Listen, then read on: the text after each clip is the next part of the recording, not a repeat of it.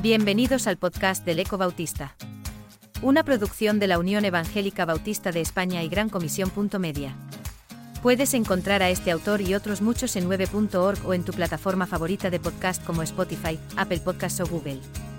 En esta entrega, el Ángel Martínez escribe la tercera parte de su serie sobre la ética para la inteligencia artificial. En estos calores de finales de julio, cuando escribo esta colaboración, me deja mi memoria, en la playa de la imaginación, recuerdos espumosos, la metamorfosis de Kafka en que ha decaído, el hombre rebelde de Camus, la rapacidad en que ha mutado la paloma de que habla el etólogo Conrad Lorenz, la sociedad del cansancio, de que habla el filósofo surcoreano Byung Chulan, con su carreta de síntomas depresivos, la recaída en la nada, el déficit de atención, el trastorno límite de la personalidad, el síndrome del desgaste ocupacional, son incentivos al pensamiento y la conducta, bajo un régimen competitivo, que producen estrés. Todo aquello que nos proponga entrar en otra realidad paralela tiene su atractivo en esta sociedad del espectáculo, y toda instrumentalización, robótica o automática, que nos haga confortable la vida tendrá nuestro parabién. La sociedad del rendimiento, dice nuestro autor, es la sociedad del dopaje. ¿Puede ponerse la razón al servicio de intereses espurios, y empeñarse en hacerlos razonables? Puede. Si todo lo humano es perfectible, también puede degradarse. Quizás por eso Habermas y Finkiyame consideran el transhumanismo, y no ya solo el posthumanismo, la idea más peligrosa del mundo, según el juicio de valor que de ellos hace Teresa López Pelliza. Habermas se plantea si en el futuro nos aguarda una eugenesia liberal y alza la pregunta, aún queremos comprendernos como seres normativos, que esperan los unos de los otros responsabilidad solidaria e igual respeto mutuo? ¿Qué posición deberían mantener la moral y el derecho en una sociedad que se redefiniera a partir de conceptos funcionalistas y libres normas? Y añade, ¿quién empieza a instrumentalizar la vida humana, quién empieza a distinguir lo que es digno de vivir y lo que no, emprende un trayecto sin paradas. Estamos, dice, frente al equivalente a Hiroshima en ingeniería genética, y no debe encontrarnos desprevenidos. Alza, por tanto, la nueva pregunta, ¿debemos disponer libremente de la vida humana con fines selectivos? Lo que inquieta a Bermas es la imprecisión que percibe en la frontera entre la naturaleza que somos y la dotación orgánica que nos damos, y no digamos la extraorgánica y artificial. De ahí surge una tercera pregunta que Habermas formula. Larga es la cita, pero no me resisto a transcribirla, urge preguntarse si la tecnificación de la naturaleza humana modificará la autocomprensión ética de la especie de manera que ya no podamos vernos como seres vivos éticamente libres y moralmente iguales orientados a normas y razones.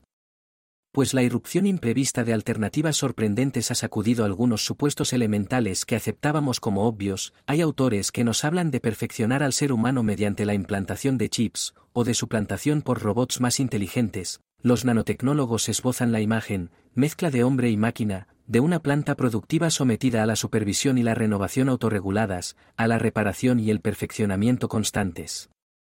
Según esta visión, minúsculos robots, replicantes de sí mismos, circularán por el cuerpo humano uniéndose a tejidos orgánicos para, por ejemplo, detener los procesos de envejecimiento o multiplicar las funciones del cerebro.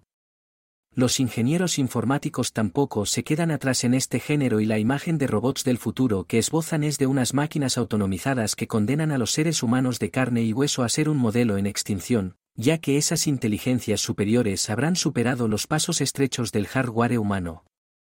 Al software, separado de nuestros cerebros, le auguran no solo la inmortalidad sino también la perfección ilimitada, un cuerpo repleto de prótesis para aumentar el rendimiento o una inteligencia de ángeles almacenada en el disco duro son imágenes fantasiosas que liquidan fronteras trazadas y contextos que, hasta ahora, en nuestro hacer cotidiano, nos parecían una necesidad trascendental. Por un lado, lo crecido orgánicamente se confunde con lo hecho técnicamente, por otro, la que provoca un cambio de autocomprensión ética de la especie, un cambio que ya no productividad del espíritu humano se disocia de la subjetividad viviente.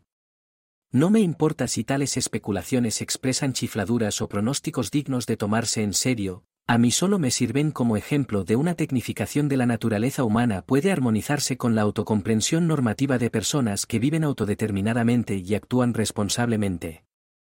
Esa armonización es condición sine qua non para el progreso humano en la Tierra, pero es ahí donde Peter Sloterdijk sale al paso al echar mano de la carta sobre el humanismo, de Heidegger y levantar la pregunta, ¿qué amansará al ser humano, si fracasa el humanismo como escuela de domesticación del hombre? Y añade, se alzan cuestiones como si el desarrollo a largo plazo también conducirá a una reforma genética de las propiedades del género. Una futura antropotécnica orientada a la planificación explícita de las características humanas, o si se podrá realizar y extender por todo el género humano el paso del fatalismo natal al nacimiento opcional y a la selección prenatal. Tal parece que ya escuchamos por nuestras calles los cascos del caballo de Troya. Fikiyame comparte el diagnóstico de Habermas. Me parece altamente significativa su distinción entre la terapia y el perfeccionamiento, porque terapia es reparación, reconstrucción, pero bajo la pretensión de perfeccionamiento se puede incurrir en la monstruosidad. Yo tengo que recomendar ponderación, porque cuanto el ser humano haga repercute en sí mismo y en su mundo. Esa ponderación, Finkiyame la eleva a la categoría de control social, legal e institucional, y se pregunta, ¿dónde ponemos los límites a los nuevos desarrollos tecnológicos, al tiempo que señala hacia el control que las sociedades debían ejercer al diseñar leyes e instituciones reguladoras? En mi modesta opinión, para establecer esos controles, que dice Finkiyame, se hace necesaria la conjunción de la ética pública y el derecho positivo, que tanto gustaba de señalar a Gregorio Peces Barba. Esa ética pública debería ser operativa en aquellos responsables de introducir novedades tecnológicas en el sistema, activando en ello la dimensión ontológica de la ética atenta a la moral colectiva. Para ello, ya que los avances tecnológicos se producen por la puesta en marcha de procedimientos y algoritmos producidos por el hombre, es ahí donde descansa la responsabilidad ética que deben orientar o sancionar las leyes. Para ello me apoyo, como propuesta final, en la ética procedimental, una de las características de la ética dialógica y discursiva que propugnan Habermas y Appel. Cuando Adela Cortina aborda esta ética discursiva señala, la ética discursiva, se basa en principios éticos universales y adopta una perspectiva procedimental. Desde ella es posible reconstruir un concepto de razón práctica que nos permite afrontar solidaria y universalmente las consecuencias planetarias que hoy tiene el desarrollo científico técnico, pero también asegurar la intersubjetividad humana, y hacer efectivamente posible el respeto a la diversidad. La necesidad de conjugar la singularidad y la diversidad en un contexto conflictivo, hace necesario el uso de la razón dialógica que opera en dos direcciones, buscar solución argumentada, y plantear con ella alternativas de progreso, críticamente fundamentadas, cuando intereses y valores andan a la greña. Aquel concepto de localización, que acuñara Roland Rouversen y actualizara Giacomo Marramao, piensa globalmente y actúa localmente, es ignorado por la radicalización del subjetivismo y relativizado por los intereses circunstanciales en conflicto. En ambas dimensiones debe elaborar la ética, porque sólo desde la reconstrucción del sujeto ético se produce la legitimación de los intereses. Asumido este, la ética dialógica y procedimental parece imprescindible, donde cada parte esgrima sus argumentos y asuma el procedimiento de complementación. Yo no me tengo por optimista, aunque milite en el optimismo esperanzado. La escritura es clara en su diagnóstico del hombre y de las estructuras que puede crear en ese estado. Existen, sin duda, serios inconvenientes, la diferencia valorativa entre las ciencias empíricas y las ciencias sociales, receptoras de las consecuencias, los intereses en juego, y el cortoplacismo con que operan. De prosperar sin control ético y jurídico, las ciencias empíricas quedarían entregadas a su propia dinámica, ayunas de razones argumentativas que sirvan de fundamento a las pretensiones de validez normativa, presas de una racionalidad instrumental y ajenas a las consecuencias globales de sus acciones.